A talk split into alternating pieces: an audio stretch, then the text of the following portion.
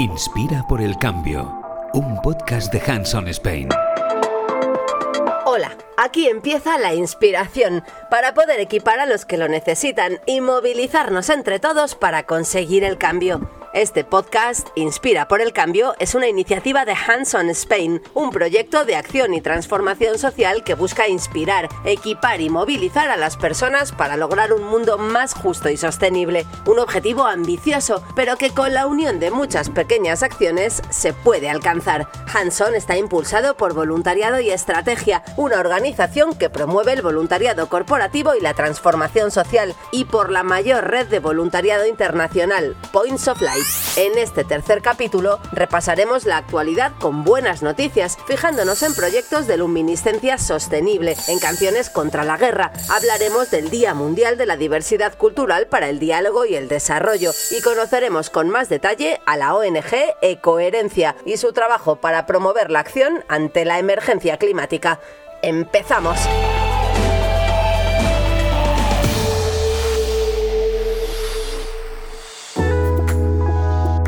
Inspira por el cambio.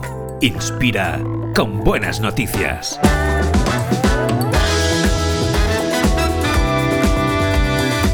Empezamos hablando del proyecto Washed Ashore, que está tratando de comunicar el mensaje de la conservación del océano a través del arte, salvar la belleza al crear belleza. El proyecto comenzó en 2010 y desde entonces han limpiado 300 millas de playas y han procesado más de 27.000 kilos de basura para crear 86 obras de arte carismáticas, esculturas de tamaño natural y a menudo mucho más grandes, de vida marina colorida y que actualmente están viajando en exhibiciones en todo Estados Unidos para crear conciencia sobre la contaminación plástica en el océano. Una startup de diseño francesa quiere reimaginar el alumbrado público introduciendo, al igual que en una historia de fantasía o ciencia ficción, bioluminiscencia bacteriana y fúngica en las luces de la calle, uno de los fenómenos más fascinantes de la naturaleza. Todo tipo de animales, plantas y hongos utilizan enzimas para brillar en la oscuridad, ya sea en un bosque encantador, en el fondo del mar o incluso en una pequeña ciudad a las afueras de París. En Rambouillet, ese es el municipio francés, la empresa Glow ha creado un experimento de bioluminiscencia a gran escala. Se trata de pequeños tubos que contienen miles de millones de individuos de una bacteria marina recolectada en la costa de Francia, llamada Libibrio fischeri, que brillan con un azul suave. Las tres quintas partes de Pink Floyd se han reunido para lanzar una canción de protesta contra la invasión rusa de Ucrania, su primera canción nueva en 28 años. Titulado Oye, oye, levántate, David Gilmour describió la canción como una muestra de ira contra una superpotencia que invade una nación pacífica y presenta a un músico ucraniano cantando el estribillo. David Gilmour está acompañado por el baterista Nick Mason, el bajista Guy Pratt y la incorporación de Nitin Showney con el teclado es posible que una mujer valiente haya salvado cientos de vidas en la India agitando su sari rojo para detener un tren después de detectar que había vías rotas más adelante. Ombati Devi agitó la prenda roja que fluía frente a un tren que se acercaba después de notar que parte de la línea estaba defectuosa. Al ver a la mujer, el conductor pudo detener el tren justo a tiempo, evitando un posible desastre. El pensamiento rápido de Umbati benefició entre 150 y 200 pasajeros a bordo del tren en Uttar Pradesh, India. Según un estudio de Harvard, los humanos podemos combatir los virus respirando profundamente. Una persona realiza de media más de 600 millones de respiraciones a lo largo de su vida. Cada respiración estira los tejidos de los pulmones con cada inhalación y los relaja con cada exhalación. Se sabe que los simples movimientos de la respiración influyen en las funciones vitales de los pulmones, incluido el mantenimiento de tejidos sanos. Ahora, una nueva investigación del Instituto De la Universidad de Harvard ha revelado que este patrón constante de estiramiento y relajación hace aún más, genera respuestas inmunitarias contra virus invasores como el COVID-19. Inspira por el cambio. Inspira y equipa.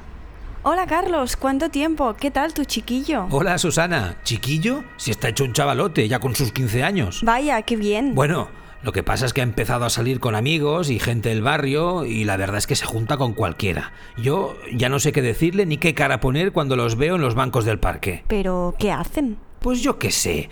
Hay un chico negro, unas vecinas chinas y hasta un compañero de clase moro. Carlos, pero no me lo puedo creer. ¿Ahora eres racista? ¿Qué? No. Pero esa gente, no sé, pues son distintos. Sus padres no son de aquí, son de otras culturas. ¿Y? Pues eso, que hablan otros idiomas. Hasta las chinas sé que en casa ven solo televisiones chinas por internet. Es que no me lo creo, ¿eh? Oye, que de verdad, que no soy racista. Solo que si estuviera con gente como él, de aquí... Pues mira, con solo los de aquí no va a aprender nada más. Si conoce y tiene relación con personas distintas, conocerá pues otras opiniones, gustos, puntos de vista, hasta el idioma. Bueno, sí, es verdad. Pero ¿para qué quiere conocer a personas distintas? Pues para tener más opiniones, más mundo, más criterio para decidir, elegir, para disfrutar de cosas nuevas y distintas y oye, para enseñar también a los demás y aprender a compartir y respetar. Ya, claro. Pero se visten raro. No se visten raro, se vestirán pues eh, primero como quieran y segundo puede que se vistan según las costumbres y la estética de su cultura. A mí, por ejemplo, pues no me gusta el polo que llevas. ¿De dónde es? ¿Cómo? ¿El, el polo? Pero si es de los grandes almacenes que hay en la calle mayor. Pues no pasa nada, perfecto, a ti te gusta, te vistes como quieres y yo lo respeto. Eh, vale, pues, pues, gracias. ¿Qué le pasa a mi polo? Nada, a tu polo no le pasa nada.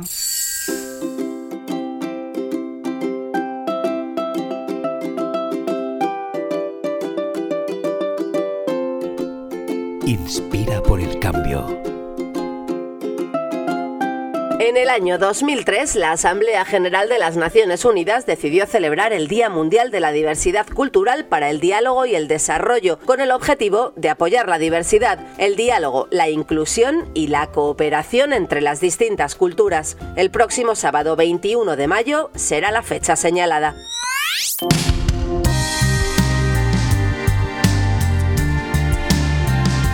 Que la diversidad cultural puede verse a través de diversas manifestaciones, creencias religiosas, música, lenguaje, arte, trabajo y en toda la actividad humana, porque en todo lo que hacemos las personas reflejamos nuestra cultura como comunidad, sociedad o nación. En 2001, la UNESCO hizo una declaración en la que reconocían la importancia que tiene la diversidad cultural y la manera en la que ésta se manifiesta, considerándola tan fundamental al género humano como lo es la diversidad biológica en los organismos vivos. La diversidad es un patrimonio común que debemos reconocer y consolidar, sobre todo si tomamos en consideración que nos encontramos ante sociedades diversificadas, que deben convivir, participar, intercambiar y garantizar el pluralismo. Respetar al otro y su cultura es respetar las libertades y los derechos humanos. Todos tenemos la posibilidad y el derecho de expresar, crear o difundir las obras en nuestro idioma y participar de la cultura que tenemos o hemos escogido. ¿Cómo podemos celebrar el Día Mundial de la Diversidad Cultural para el Diálogo y el Desarrollo? ¿Qué pequeñas acciones o en qué actos podemos participar para poner nuestro granito de arena en esta causa? Ver y debatir con la película Dios mío, ¿pero qué te hemos hecho?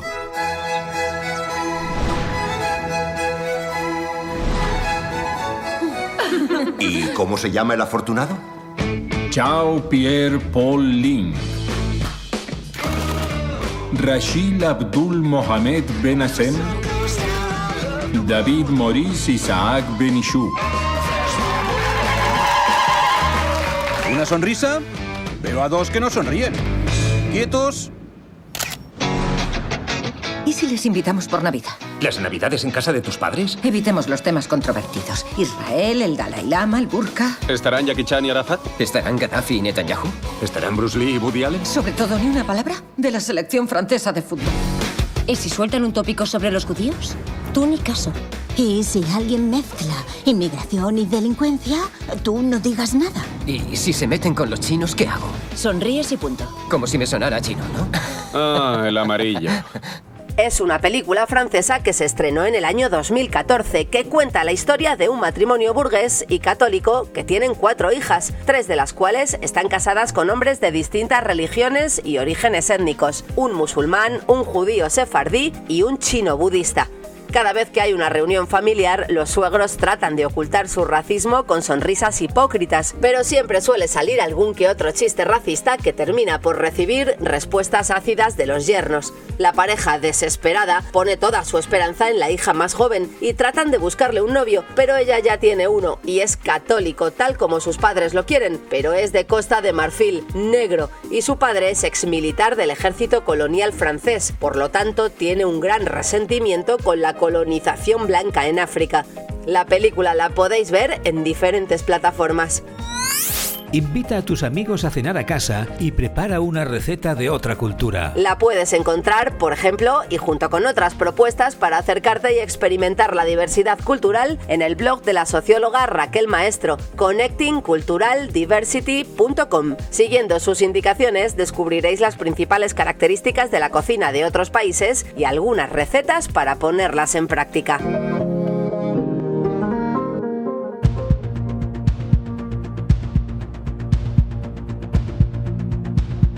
Inspira por el cambio. Moviliza.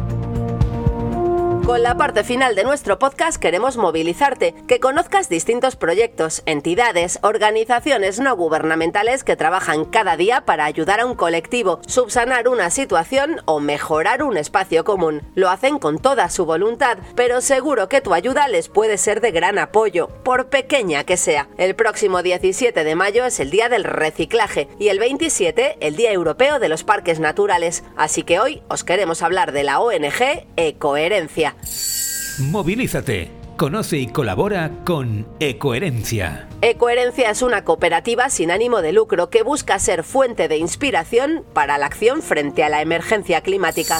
¿Qué hacen? Con el apoyo de empresas desarrollan proyectos de responsabilidad social medioambiental y ayudan a fomentar la sostenibilidad compensando y reduciendo la huella de carbono. Ecoherencia también colabora con las administraciones públicas, diseñando y ejecutando proyectos innovadores, de alto impacto y adaptados a cada caso, y además trabajan con entidades, centros educativos y particulares sus valores. Justicia social, responsabilidad con el medio ambiente, transparencia y sostenibilidad. ¿Dónde trabajan? Ecoherencia es una ONG con sedes en Madrid, Cádiz, Málaga y Palencia, pero que trabaja en todo el territorio nacional. Nos habla María José Ramírez Fernández coordinadora de la línea de responsabilidad social corporativa, directora territorial de Andalucía Occidental de Ecoherencia. ¿Qué es Ecoherencia? Ecoherencia es una sociedad cooperativa sin ánimo de lucro que busca ser fuente de inspiración para la acción ante la emergencia climática. Para ello desarrollamos diferentes tipos de proyectos que enmarcamos en diferentes líneas de actuación. Trabajamos en educación y sensibilización ambiental, en restauración de ecosistemas y custodia del territorio, en responsabilidad social corporativa, en agroecología y permacultura, en innovación y emprendimiento social y en investigación y ciencia ciudadana. Nuestros proyectos se desarrollan en todo el territorio nacional y van dirigidos a diferentes destinatarios y diferentes públicos. ¿Cuándo y por qué nace? Ecoherencia nace en el 2010 como asociación y en el 2012 como cooperativa, cuando los socios fundadores nos dimos cuenta de que eh, queríamos trabajar en aquello que nos gustaba y en aquello en lo que creíamos y que podíamos dedicar nuestra vida profesional a ello para poder dejar el mundo en mejores condiciones. ¿Con quién colaboráis? En Ecoherencia, uno de nuestros pilares es trabajar en colaboración con otras entidades y trabajar en red. Nos encanta trabajar en red y en simbiosis y por lo tanto pues em, estamos mm, participamos de muchísimas asociaciones de muchísimas redes y la mayoría de nuestros proyectos se hacen en colaboración con otras entidades sobre todo otras entidades locales ¿no? que cuando hacemos actuaciones en otro, en otras zonas de España donde nosotros no estamos pues lo hacemos de la mano de ciertas entidades y nos enorgullece decir que eh, favorecemos una red de entidades que mm, buscan afrontar la emergencia climática igual que nosotros. ¿Cuáles son vuestros proyectos actuales? Actualmente Coherencia tiene muchísimos proyectos, pero voy a destacar primero los tres proyectos que solemos trabajar durante todos los años, que es nuestro proyecto de plantas multifuncionales, donde ponemos valor estas plantas que han sido denostadas generalmente, pero que tienen muchísimas funciones y que nos sirven como estrategia de lucha frente a la emergencia climática. Tenemos también nuestro proyecto de creación de charcas para anfibios, donde creamos pequeños puntos de agua que son buenos para la biodiversidad, eh, sobre todo en, sistemas agrícolas. y tenemos bueno, un proyecto de recuperación de espacios litorales donde trabajamos en la recuperación de, dunas ¿no? y de zonas de playa, de ecosistemas frágiles que hay en, nuestras costas. Aparte de eso, pues en estos momentos desarrollamos programas de capacitación y de formación como el programa Proclima, eh, proyectos de educación ambiental como los que son de la Junta de Andalucía para Andalucía Occidental, tenemos eh, mm, proyectos de voluntariado, bueno, somos parte del programa de voluntariado en parques nacionales, en Doñana y en Monfragüe, y bueno, pues trabajamos también con muchas empresas y, entidades en sus jornadas de voluntariado y en su RSC. ¿Cómo podemos colaborar con vosotros? La forma más sencilla de colaborar con Ecoherencia eh, pues puede ser comprando alguno de los productos que tenemos en venta, que en nuestra, tenemos dos libros, uno de guía de uso y cultivo de plantas multifuncionales y otro de hogares sostenibles y hogares sin tóxicos. Trabajamos, bueno, ponemos recetas no caseras para la limpieza y la cosmética en el hogar. Tenemos también en venta una caja nido de cartón que nos sirve para conocer mejor a la bifauna ¿no? y para tenerla en casa, que duran un añito. Eh, pero después, sobre todo, pues se pueden hacer donaciones, donaciones a nuestros proyectos para eh, seguir ampliando nuestra conservación de la biodiversidad, ¿no? tanto a nuestros proyectos estables, como son el de plan, el de creación de charcas para anfibios o el de recuperación de espacios litorales, como cualquier otro proyecto que nos sirva para afrontar la emergencia climática. Por último, también, pues cuando nosotros desarrollamos estas jornadas de voluntariado, pues por supuesto cualquier persona puede participar y puede, mm, puede apuntarse. Os invito a que entréis en nuestra web www.ecoherencia.es, donde allí podáis ver que hay una suscripción a un boletín donde nosotros pasamos las actividades y los proyectos en los que buscamos participantes o voluntarios. Y nada, cualquier consulta pues nos pueden eh, contactar a través de esa misma página web o en nuestras redes sociales.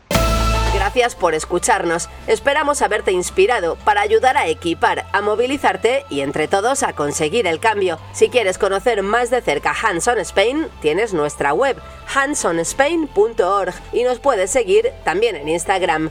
Hasta el próximo podcast. Inspira por el cambio. Un podcast de Hands on Spain.